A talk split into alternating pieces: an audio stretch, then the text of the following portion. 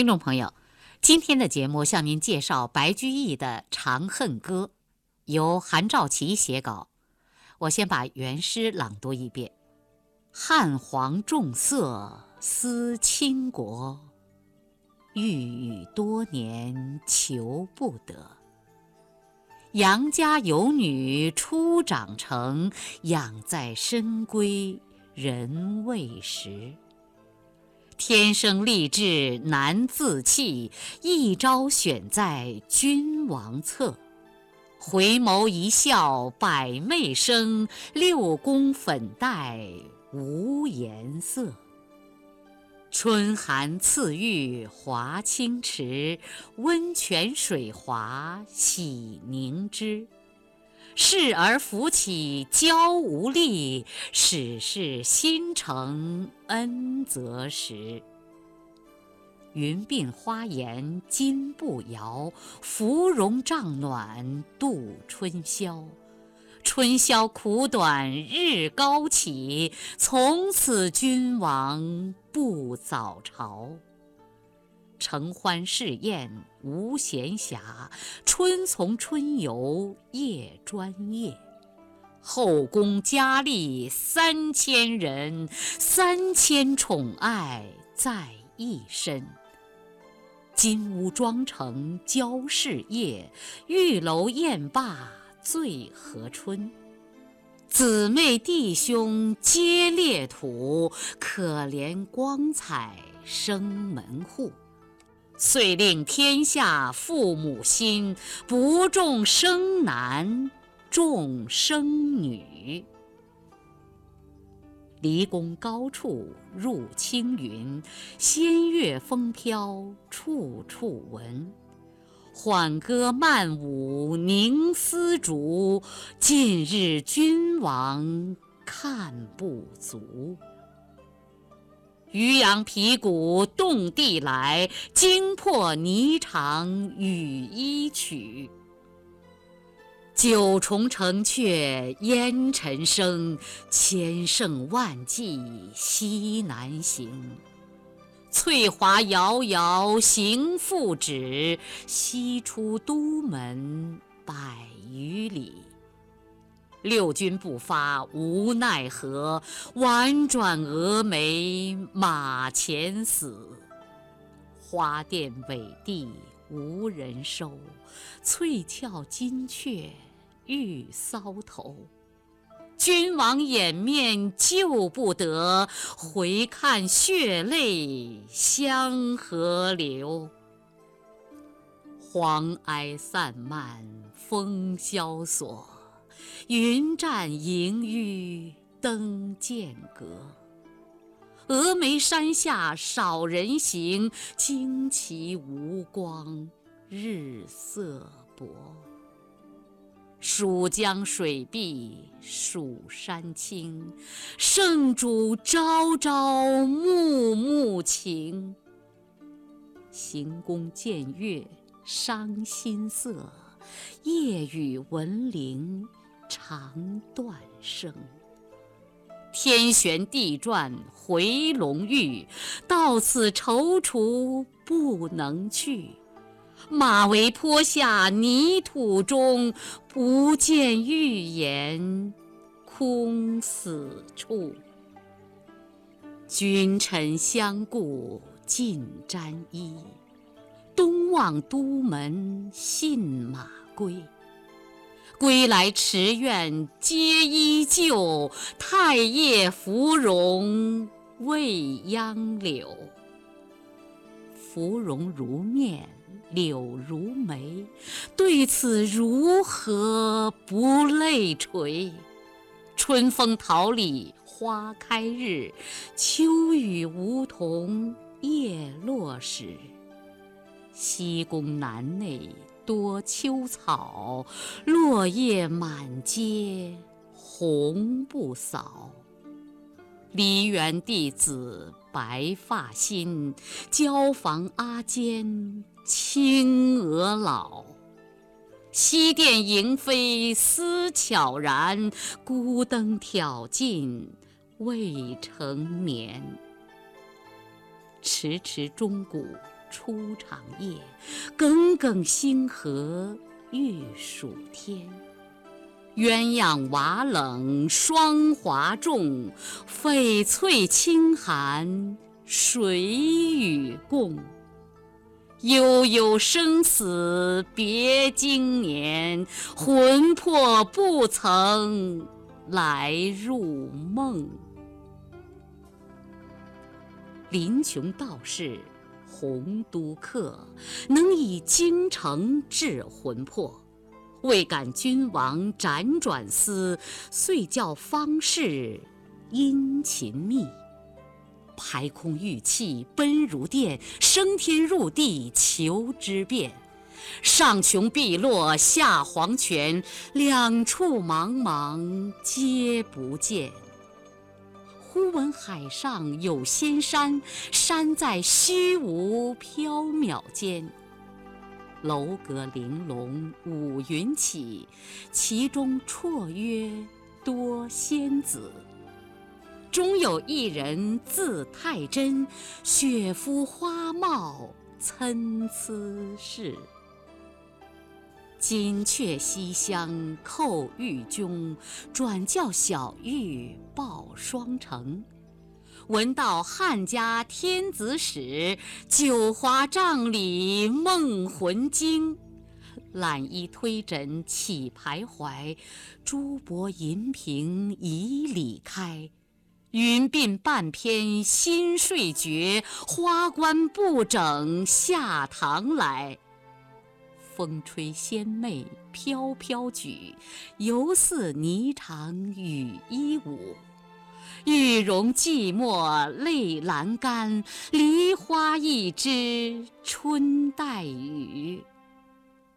含情凝地谢君王，一别音容。两渺茫，朝阳殿里恩爱绝，蓬莱宫中日月长。回头下望人寰处，不见长安见尘雾。唯将旧物表深情，钿合金钗寄将去。钗留一股合一扇，拆掰黄金何分店？但令心似金殿间，天上人间会相见。临别殷勤重寄词，词中有事两心知。七月七日长生殿，夜半无人私语时。在天愿作比翼鸟，在地愿为连理枝。天长地久有时尽，此恨绵绵无绝期。这首诗。作于唐宪宗元和元年，也就是公元八百零六年。当时作者三十五岁，任周至县尉。关于这首诗的写作缘起，据白居易的朋友陈洪说，他与白居易、王志夫三人于元和元年十月到仙游寺游玩。偶然间谈到了唐明皇与杨贵妃的这段悲剧故事，大家都很感叹。于是王志夫就请白居易写一首长诗，请陈洪写一篇传记，二者相辅相成，以传后世。因为长诗的最后两句是“天长地久有时尽，此恨绵绵无绝期”。所以他们就称这首诗叫《长恨歌》，称这篇传叫《长恨传》。《长恨歌》共分三大段，从汉皇重色思倾国，至惊破霓裳羽衣曲，共三十二句，为第一段，写唐明皇和杨贵妃的爱情生活。爱情效果，以及由此导致的荒政乱国和安史之乱的爆发。其中开头八句写杨贵妃的美貌和被唐明皇所求得。原诗是这样的：“汉皇重色思倾国，欲与多年求不得。杨家有女初长成，养在深闺人未识。”天生丽质难自弃，一朝选在君王侧。回眸一笑百媚生，六宫粉黛无颜色。明明是唐皇，而诗中却说汉皇，这是唐朝人有写古题乐府留下来的习惯。倾国。指倾国倾城的美女。御宇，指做皇帝统治天下。从春寒赐浴华清池到不重生男重生女的十八句，写杨贵妃的受宠和由此形成的杨氏家族的豪贵。原诗是这样的。春寒赐浴华清池，温泉水滑洗凝脂。侍儿扶起娇无力，始是新承恩泽时。云鬓花颜金步摇，芙蓉帐暖度春宵。春宵苦短日高起，从此君王不早朝。承欢侍宴无闲暇，春从春游夜专夜。后宫佳丽三千人，三千宠爱在一身。金屋妆成娇侍夜，玉楼宴罢醉和春。姊妹弟兄皆列土，可怜光彩生门户。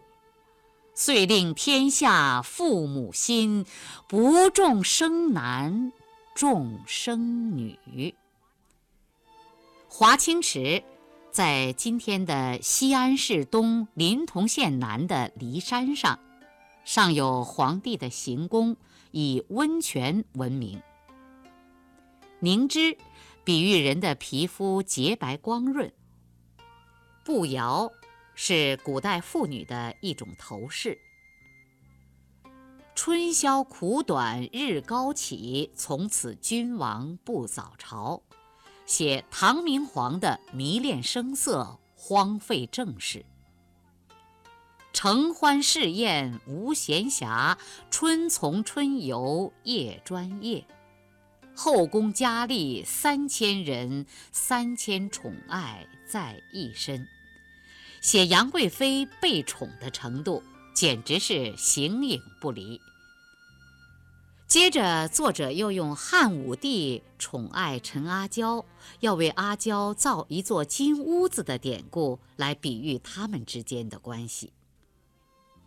姊妹兄弟皆列土，可怜光彩生门户。遂令天下父母心，不重生男。重生女，一人得道，鸡犬升天。杨贵妃一人受宠，杨氏族门立刻权势逼人。哥哥杨国忠当了宰相，几个姊妹都被封为大国夫人，争权斗富不可一世。杜甫的《丽人行》就是写的这桩事。皇帝后妃也是人，也有情欲，这点与平民没有区别。但是皇帝手中有无上的权威，他的情欲往往和这种无上权威的运用密不可分，这就使他们的爱情效果与平民大不相同了。好色，并不是了不起的罪过。但由好色而导致滥加封赏，使坏人窃弄权柄，紊乱朝纲，这就离亡国灭家不远了。所以，我们评论帝王的爱情，一定不要离开他们生活的具体内容及其社会效果。离宫高处入青云，仙乐风飘处处闻。缓歌慢舞凝丝竹，近日君王看不足。这四句又和前面的“从此君王不早朝”相呼应，进一步描写唐明皇的迷恋声色、荒政误国。唐朝统治者这种豪华奢侈的生活，是建立在残酷的掠夺劳动人民，使劳动人民陷于极度贫困的基础之上的。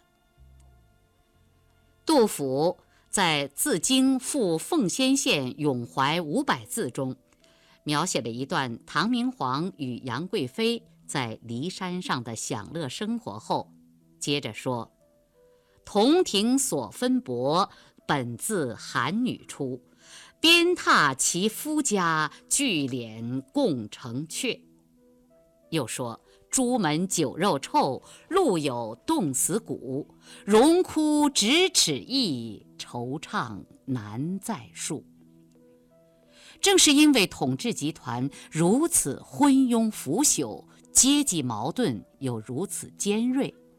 所以，当安禄山这个大野心家一旦发起叛乱，唐王朝这座炫人眼目的金字塔立刻就倾倒崩溃了。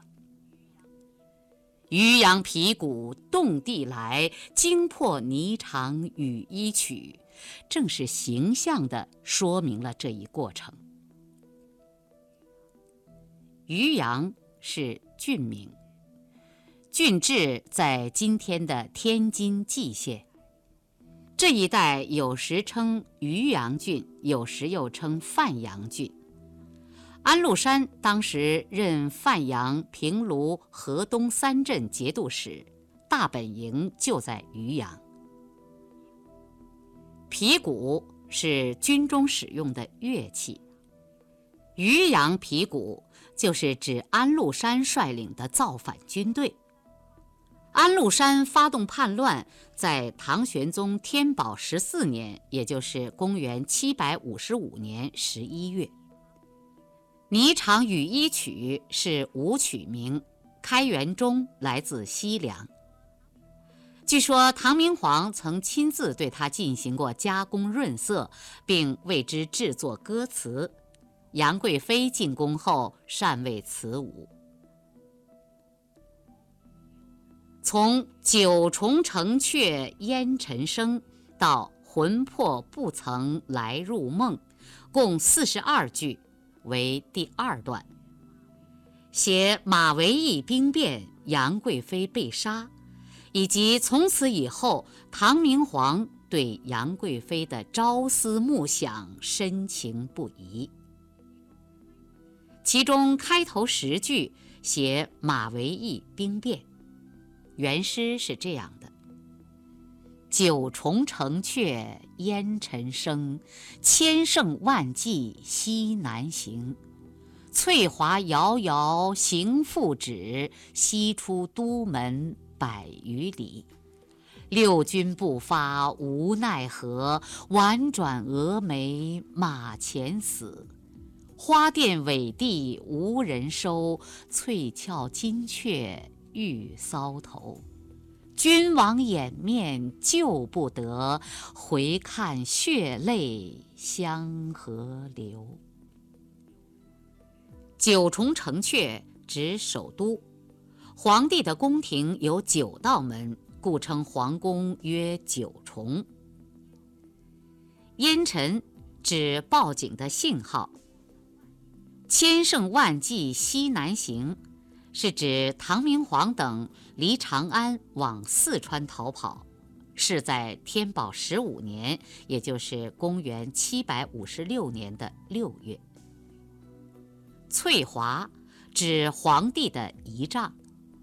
西出都门百余里，其地即马嵬驿，在今天的陕西兴平西。六军，古称天子的军队，这里指唐明皇的卫队。不发，就是不再继续前进，这里就是指兵变。当时乱兵先杀了杨国忠及杨贵妃的两个姊妹。又逼着唐明皇将杨贵妃赐死。花钿、翠翘、金雀钗、玉搔头，都是杨贵妃头上的饰物。黄埃散漫风萧索，以下八句写唐明皇在前往成都的路上，以及在成都的日子里对杨贵妃的思念。原诗是这样的。黄埃散漫风萧索，云栈萦纡登剑阁。峨眉山下少人行，旌旗无光日色薄。蜀江水碧蜀山青，圣主朝朝暮暮情。行宫见月伤心色，夜雨闻铃肠断声。云栈就是山中的空中通道，剑阁就是剑门关，古时陕西、四川间的险要关塞，在今天的四川剑阁县东北。峨眉山在今天的四川峨眉县西南，不在由陕西入四川的路上。这里是诗人为强调川陕间山路艰难。而慢加堆砌。李白《蜀道难》中有所谓“西当太白有鸟道，可以横绝峨眉巅”，也是同样的手法。天旋地转回龙驭，以下四句写唐军收复长安后，唐明皇由成都回京，再次经过马嵬驿时的见金思昔。对景伤情。原诗是这样的：“天旋地转回龙驭，到此踌躇不能去。马嵬坡下泥土中，不见玉颜空死处。”天旋地转指形势变化，唐军收复两京。是在唐肃宗至德二年，也就是公元七百五十七年九月十月。龙玉指唐明皇的车驾。不见玉颜空死处，只有空坟而尸体不见了。从此故事增入神话色彩。当时有种传说，说杨贵妃已经尸解成仙而去。君臣相顾尽沾衣。以下二十句写唐明皇回京后的见物思人、悲不欲生。原诗是这样：君臣相顾尽沾衣，东望都门信马归。归来池苑皆依旧，太液芙蓉未央柳。芙蓉如面柳如眉，对此如何不泪垂？春风桃李花开日，秋雨梧桐叶落时。西宫南内多秋草，落叶满阶红不扫。